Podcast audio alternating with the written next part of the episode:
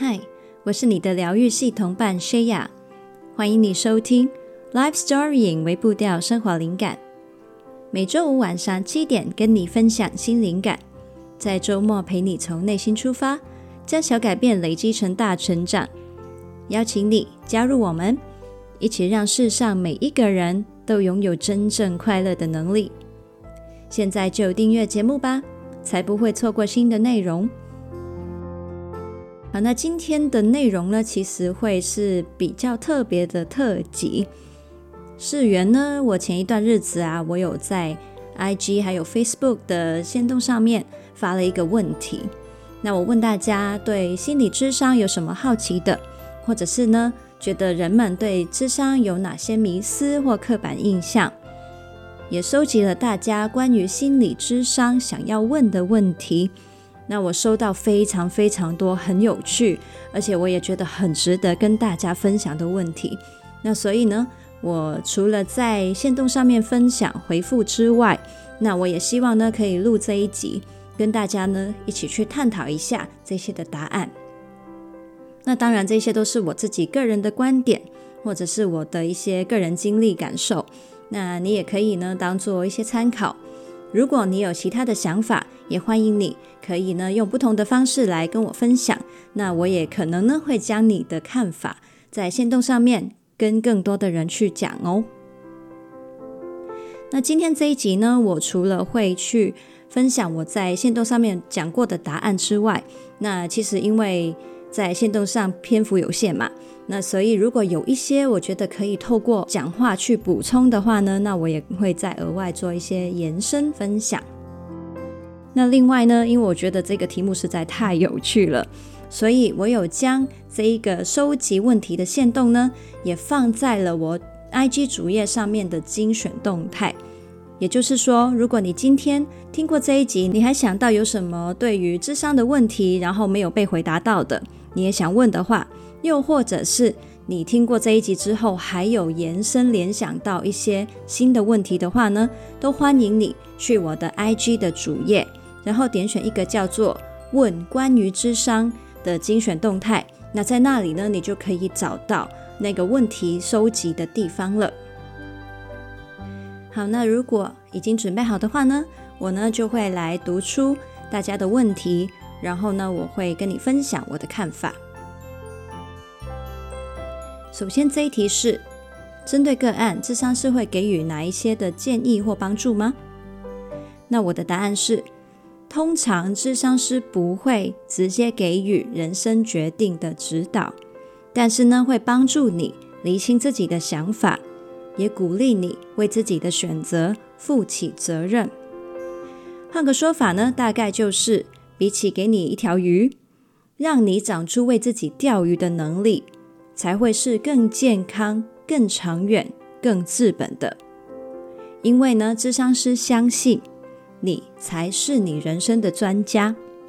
那在这里做一点补充，智商师啊，其实呢会紧紧的去记得，其实我们只是陪你走一段路而已。始终呢有一天跟智商师还是要分开的嘛，而且你的选择、你的责任还是要由你自己去做。离开了智商师，还是你在为你自己的人生负责啊。所以智商师呢不会给你一个标准答案。但是呢，他会当做一个陪伴的人，或者是呢陪你看见盲点的人，让你可以用你自己的能力、你自己的认知还有价值观去做你觉得最适合你的选择。好，那接下来的问题是：催眠算不算其中一种心理智商呢？我的答案是，催眠可以说是其中一种心理治疗学派。那也是一种的治疗技巧，也就是说呢，有人是专长做催眠的，但是呢，催眠它也可以作为一个融合在不同的风格跟学派的咨商师的技术，可以套用在不同的治疗法里面呢，去做一些加成的作用。然后呢，近年也越来越多的灵性领域，他们也会应用呢催眠的技巧。那当然。在灵性方面跟心理治疗方面的应用跟做法呢，就应该会不一样了。那这个呢，你们也可以好奇的话去了解一下。再来下一个问题：如果个案心中有一个伤，一直放不下，他在实际的环境已经把问题尽量的解决了，也就是说呢，他其实是实际层面已经解决了，但是是心里面的伤呢，一直没有办法去放下的话，那心理师会给予怎么样的帮助呢？那我的答案是。心理师呢，会陪你去看你放不下的原因，然后呢，在你去诉说跟面对的过程里面，你就会走向放下了。当然呢，也有一些状况，就是在一边去探索的过程呢，有可能原来放不下是因为卡到了其他的课题，那就代表这个只是一个比较表面的状态嘛，还有一些根本。核心的课题要去处理的话呢，那就可能要花更多的时间呢去处理，然后呢才能解开这个表面的结。那如果一直都还没有走到放下的那一步的话呢，心理师呢就会在这个阶段陪你接纳还没有放下的自己。但是呢，很多时候很玄妙的就是，有时候在你接纳还没有放下之后，你会反而。更容易放下了。那问这个问题的那位 writer 呢？他看到这个回复之后啊，他说他对于最后的那一句非常的有感，也很感动。有时候接纳还没有放下之后，反而会更容易放下。下一个问题，听说到最后都会扯到原生家庭的问题吗？好，那我的答案是，的确呢，有非常大部分的学派都会认为原生家庭的影响很深远。毕竟啊，人在一张白纸，还是小朋友，还没有长出很多的判断能力的时候啊，你吸收对自己、对关系，还有对世界的经验，都是来自原生家庭的嘛。所以你从原生家庭的面貌，你看到就会以为这就是世界的唯一的标准解答。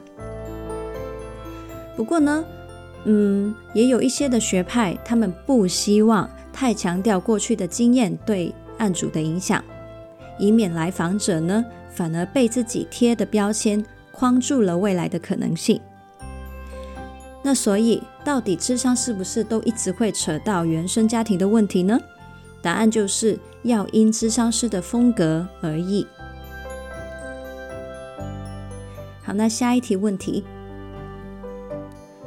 如果我找不到智商的目的跟方向，但是又觉得自己需要智商，我不晓得根本伤痕在哪里，那怎么办呢？那我的回答是，这是完全不需要担心的问题哦。因为啊，帮你慢慢找线索，还有经历迷惘的时期，辨认出你的需要，这也是智商师的工作。只是呢，这会需要花一点时间。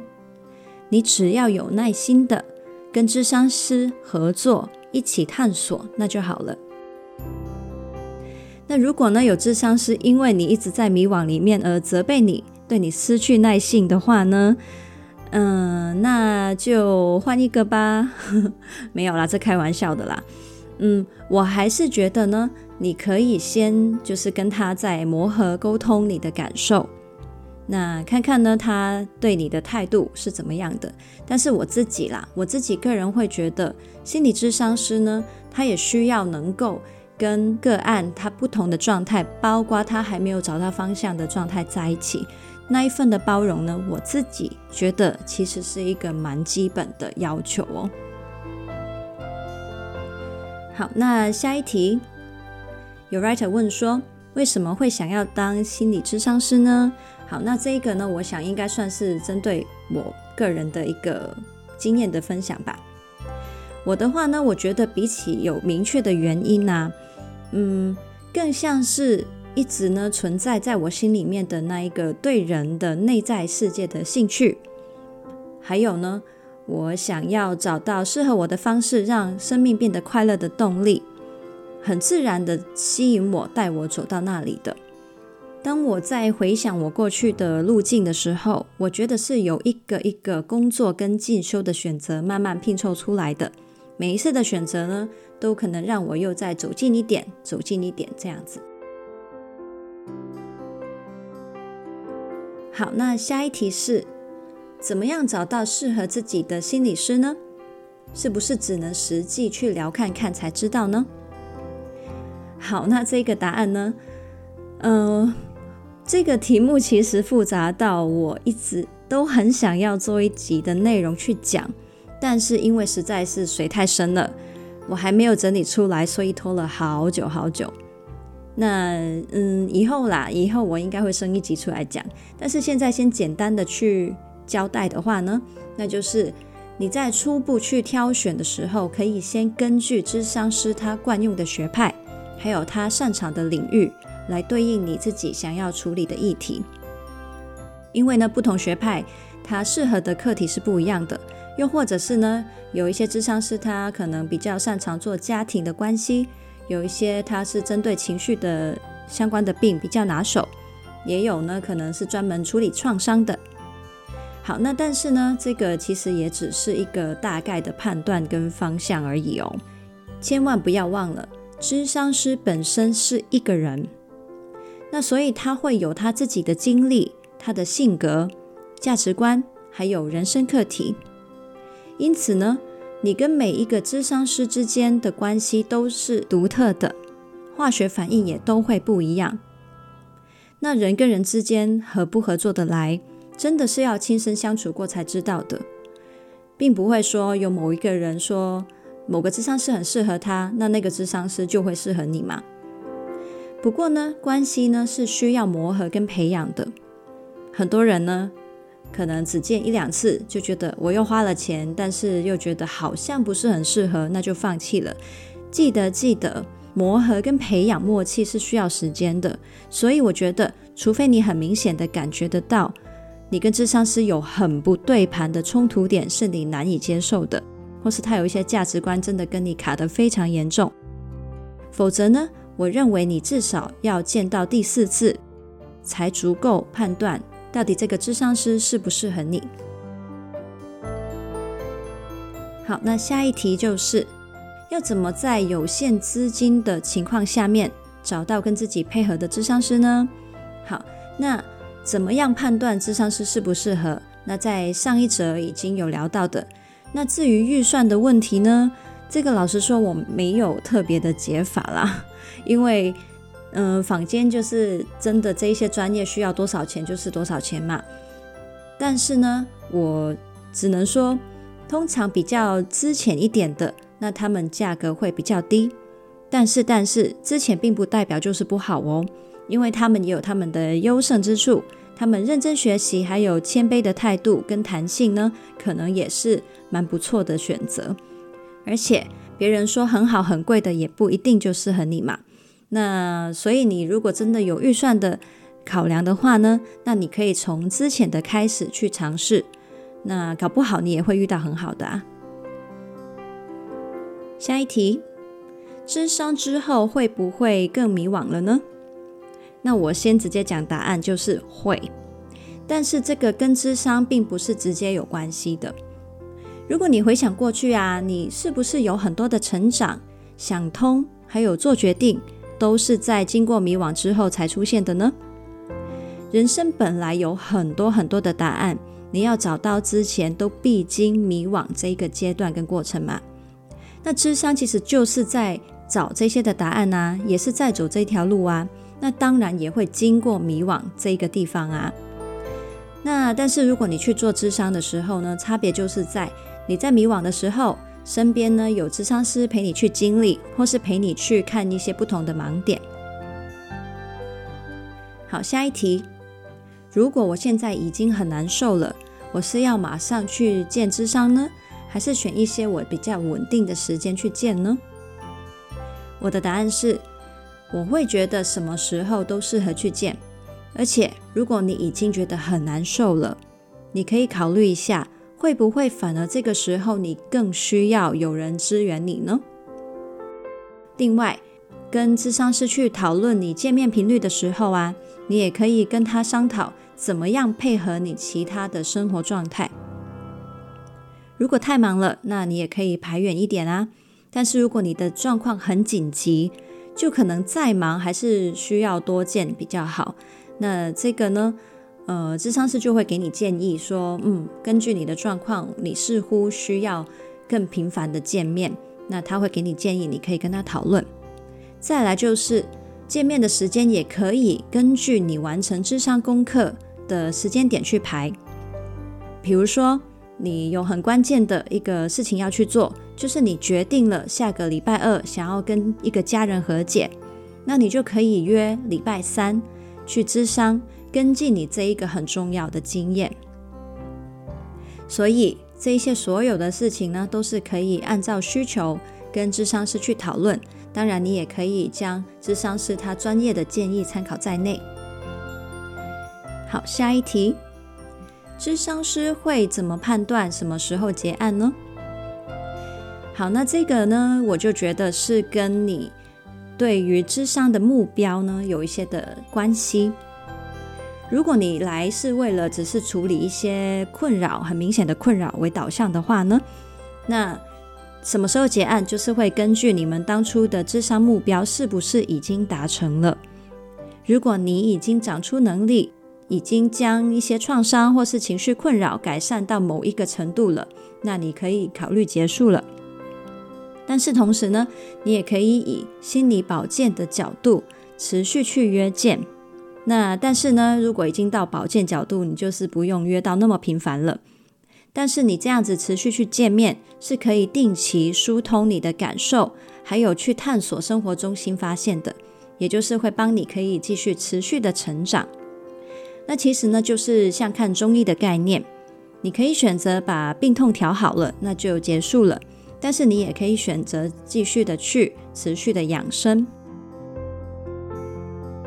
接下来分享一个也相关的问题哦，就是呢，如果智商的过程实在是太舒服了，不想要结束这一段的旅程，那怎么办呢？我的回答是，也的确真的有很多时候啊，智商者会舍不得跟智商师结束面谈哦。人呢、这么难得呢，会碰到如此包容跟理解自己的对象，而且呢，还已经掏心掏肺的把所有东西都摊开告诉对方，哎，那舍不得当然是很正常的啊。那到底不想结束的话怎么办呢？其实呢，这个就要看你是不是能够觉察到你自己智商的动机了。你来到底是真的还有课题想要成长呢，还是是为了你对智商师的依赖而来的呢？如果是前者，那心态健康的话，其实见多久都没有问题。就像刚刚说的，当做是保健嘛。但是如果你是后者，那就代表是缺乏了情感独立能力的问题了。那这一种不健康的依赖，有经验的咨商师呢，他是能够发现的。那他们如果认为结束智商反而对你的成长更有利的话，那他也会很直接的跟你反映。提出跟你讨论说，会不会其实结束比较好呢？那这里呢，也分享一些额外的状态。为什么分清楚你的动机那么重要？因为呢，你来见智商师，你就是为了要好好的过生活嘛，希望成长，希望变好嘛。但是如果你变成为了对智商师的依赖，想要延长这段关系的话呢，有一些来访就会因为这个目的而故意不好起来，或是在他的生活里面制造更多的问题，来告诉自己或是告诉智商师说：“我还有需要继续见面。”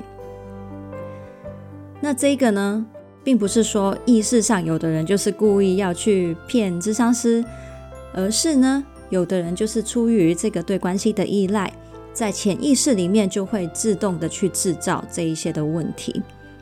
那所以呢，嗯，我觉得多多去觉察自己的动机是非常重要的。否则呢，你可能就是会明明想要来是想要变好，但是反而踏入了另外一个不断给自己制造问题的循环哦。下一题，在过程中有很多的情绪是否正常的呢？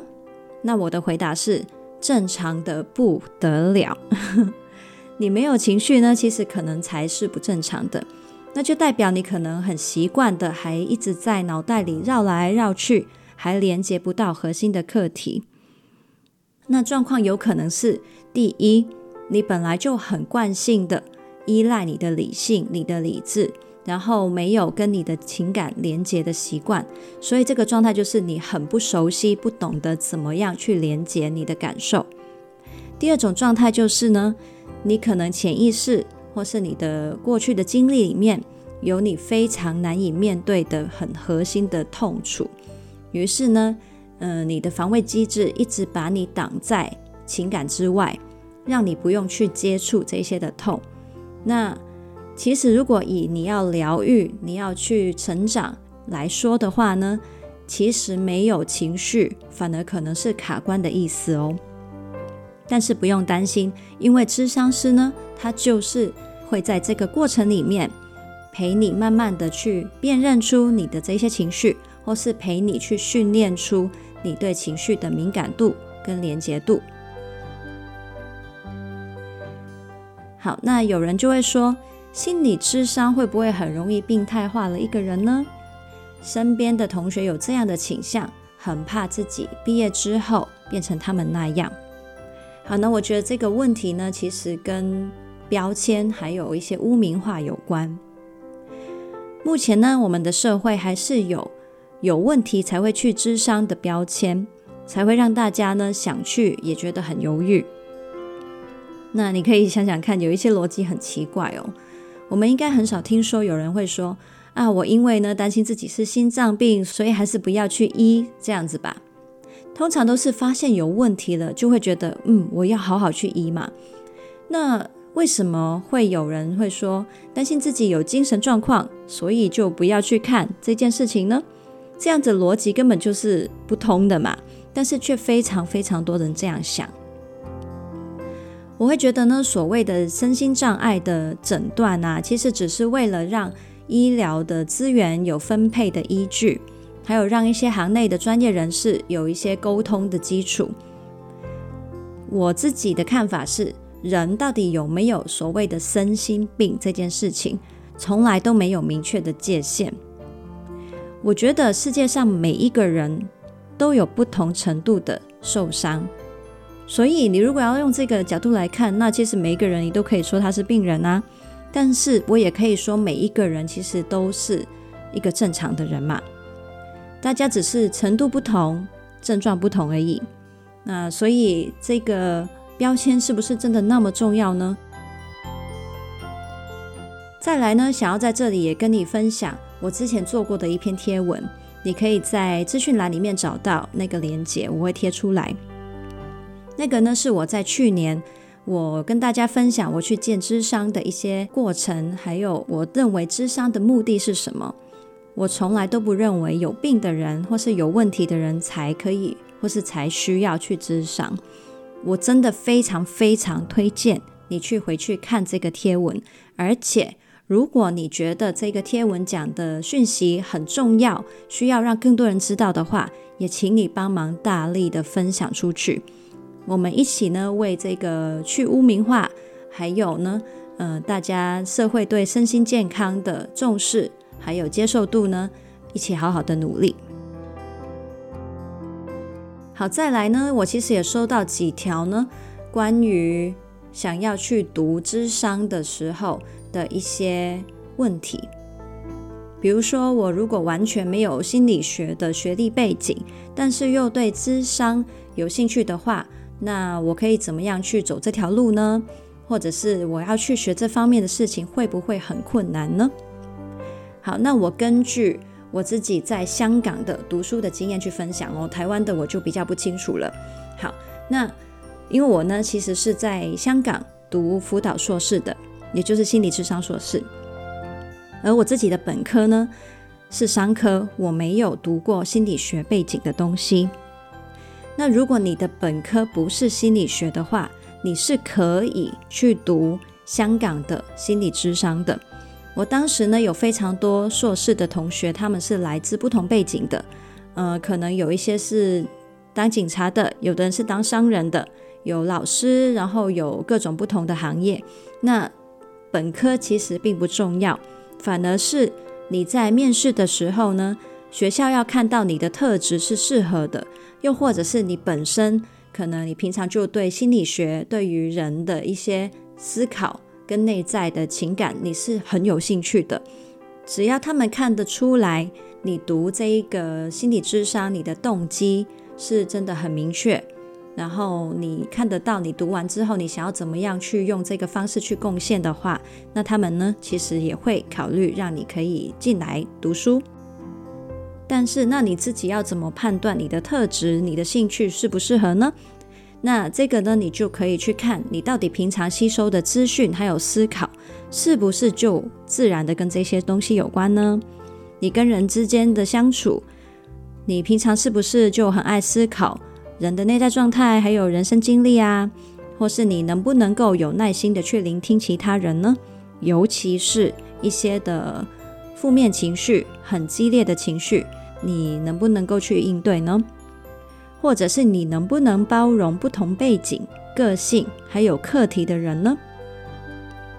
那如果你说这些你都是 yes 的话，那相对的你可能就比较适合。但是呢，嗯。你就算有这一些特质好了，那还是要先读了、实习过了，你才会知道自己喜不喜欢或适不适合智商的这一种状态。它是一种状态哦，跟你平常在智商室以外呢，跟人相处始终还是不一样的。那所以真的要读了才知道到底适不适合嘛。好，那我们来讲一些实际一点的学历要求的部分。刚刚我讲的全部都是讲心理智商而已，但是在香港，如果你想要做心理学家的话，那就是完全不一样了。因为如果你没有心理学的学历背景，你是没有办法考进去心理学家这一个支线的。你需要另外去考，还有去读一个叫 Postgraduate Certificate 来补。来代替你的心理学学历背景，然后你才获得了最基本的门槛去考心理学家这一条支线。那当然，相对的，一定是比你要读心理智商难非常多，竞争大非常多。那嗯，确实代价会蛮大的哦。那所以你可以去考虑你自己要往哪一边走。好，那大概呢，目前收到的问题呢，就回复到这里了。在这里呢，也想要跟大家去分享，如果你有兴趣想要成为咨商师的话，又或者是你其实呢有想过自己有需要去见咨商师，但是又不知道咨商的过程，想要大概知道咨商师会怎么样跟你相处的话，那我觉得呢，非常推荐你去参加我推出的情绪冲浪课。那因为这一堂课呢，我是以情绪聚焦治疗法做一个系统性的一个核心的骨干去跟你分享的。这个治疗法呢，是我当初去学、去修，还有去应用我心理咨商的过程里面的一个最主要的骨干跟一些核心的心态。其实现在很大部分的心理学派呢，其实也会以类似的概念还有价值观作为基底。那所以，如果你想要知道大部分主流的心理智商会是以什么样的取态跟心态的话呢，就很适合呢去了解这一套的模式，还有对情绪的看法。基本上呢，你上完这一堂课，你就会大概知道到底心理智商最基础的风格或是状态是怎样的。那最近呢，刚好我们这一堂课呢，把免费试听课呢换成了新的内容试出，里面会分享到一个叫情绪地图的观念，让你可以很简单、很系统化的去掌握你怎么样去辨认不同的情绪，还有不同的情绪它在反映怎么样的需求。相信我，你听过了之后呢，你会觉得原来原来要去辨认情绪并没有那么困难。而且呢，非常好玩，非常有趣。那这是我可以跟你保证的。所以，如果你有兴趣呢，你可以先去听这个免费的试听课。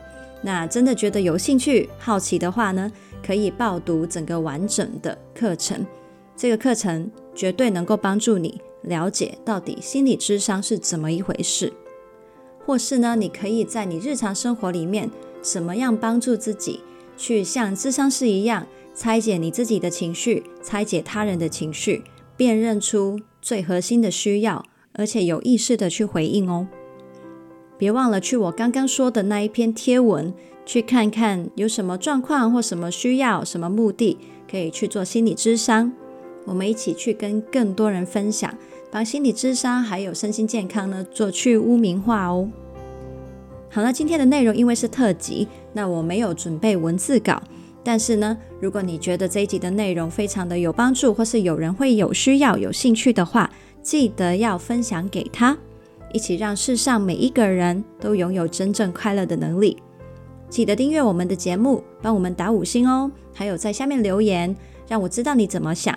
还有呢，让更多人看到这个节目。邀请你订阅灵感电子周报，我会在每个礼拜天传一封电邮给你，跟你分享生活体会。你也可以在 Facebook 跟 IG 找到我。别忘了，如果你呢对于智商想到有什么问题想要发问的话，可以到精选动态那里呢去发问。